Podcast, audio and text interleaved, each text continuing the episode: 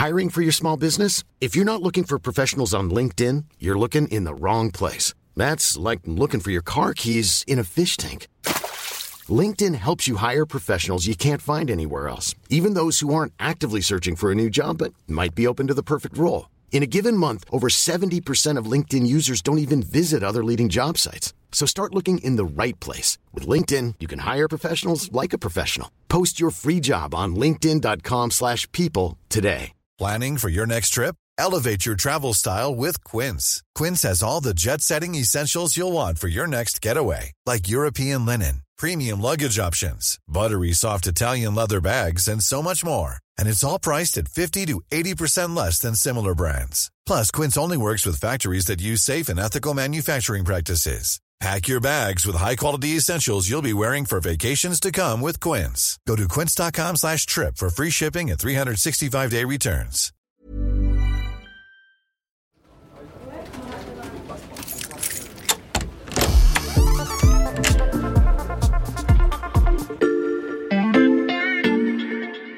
Salut, c'est Xavier Yvon. Bienvenue dans l'armoire de la loupe. Cette semaine, vous allez tout comprendre sur les NBT. Ils mettent en avant ce sigle NBT. NBT. Les fameux NBT. Les NBT Les NBT, voilà un nouveau sigle à décrypter. Pour ça, j'ai fait appel à VE, Valentin Ekirch du service Sciences de l'Express. Salut Valentin. Salut Xavier. Valentin, que signifient ces trois lettres NBT NBT, ça vient de l'anglais, ça veut dire euh, New Breeding Technique. C'est les nouvelles techniques de sélection des plantes. Mhm. Mais là, je vais te préciser qu'en fait, il y a même un débat sur les termes mêmes de ces NBT, puisque les NBT, c'est donc le terme utilisé par euh, l'industrie agroalimentaire, mais de l'autre côté, on a euh, les NGT, les Mhm. New Genomic Techniques, les nouvelles techniques génomiques. Et en fait, ça, c'est le terme qui est utilisé par les institutions. Et puis, de l'autre côté, il y a les opposants, plutôt, euh, qui utilisent, eux, la dénomination de nouveaux OGM pour nouveaux organismes génétiquement modifiés. Quel que soit le nom qu'on utilise, euh, ces nouvelles techniques de sélection des plantes, à quoi servent-elles? Eh bien, l'idée, c'est tout simplement d'améliorer les semences, d'améliorer les plantes Mhm. pour euh, faire face aux défis euh, de l'agronomie de demain. Par exemple, avoir recours à moins de pesticides, résister à la sécheresse, à des variations de température importantes ou à des bactéries. Tu as mentionné les OGM, Valentin. Quelle est la différence avec les NBT En fait, pour bien comprendre la différence, il faut regarder les différentes techniques. Euh, les OGM, traditionnellement, ont fait référence à une technique qui s'appelle la transgénèse. C'est-à-dire qu'on va prendre le bout euh, d'un génome d'un organisme extérieur à la plante pour l'ajouter au génome de cette plante.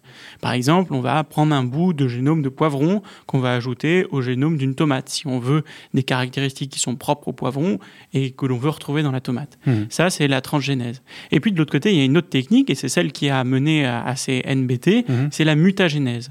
Dans le cycle naturel d'évolution d'un organisme, il y a des mutations dans son génome. Ces mutations dans le génome, on les connaît, puisqu'on sait par exemple que le SARS-CoV-2, le virus responsable du Covid, Mhm. eh bien, il mute en permanence. C'est d'ailleurs notre grand problème. Donc il y a la même chose qui se passe au niveau des plantes. Ces mutations, elles arrivent de manière naturelle, et elles permettent à la plante de s'adapter et, et de développer des caractéristiques particulières. Mhm. Ça, c'est intéressant quand on cherche à avoir, euh, par exemple, une plante qui s'adapte euh, à la sécheresse et qui développe des caractéristiques pour cela. Mm. Sauf que ces modifications, elles prennent du temps, en fait. Cette mutation, elle est très longue. Elle peut parfois prendre des, des dizaines, voire des centaines d'années.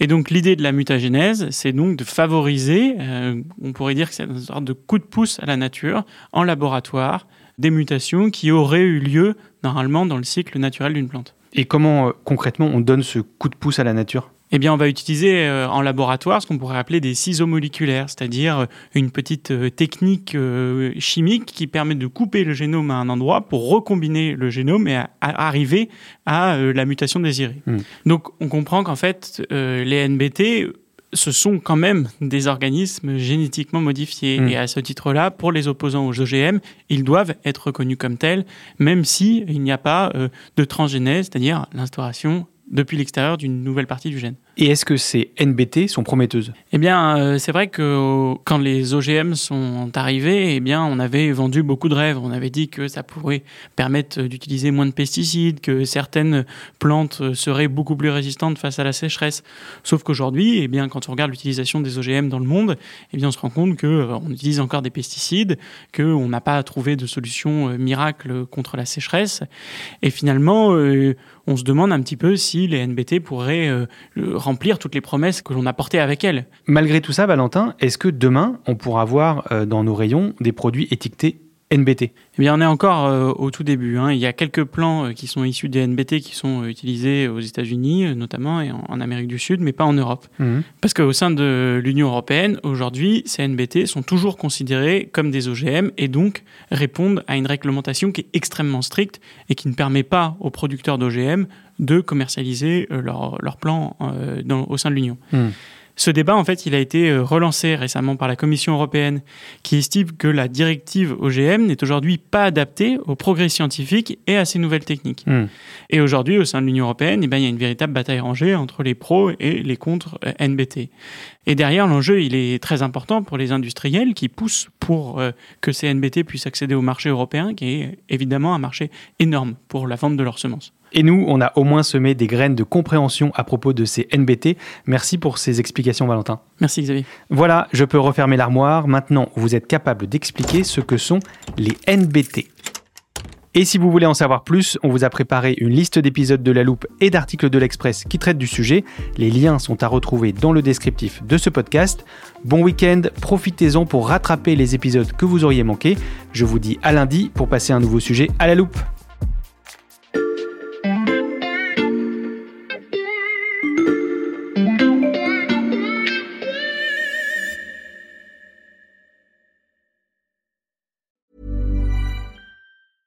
Hey, it's Danny Pellegrino from Everything Iconic.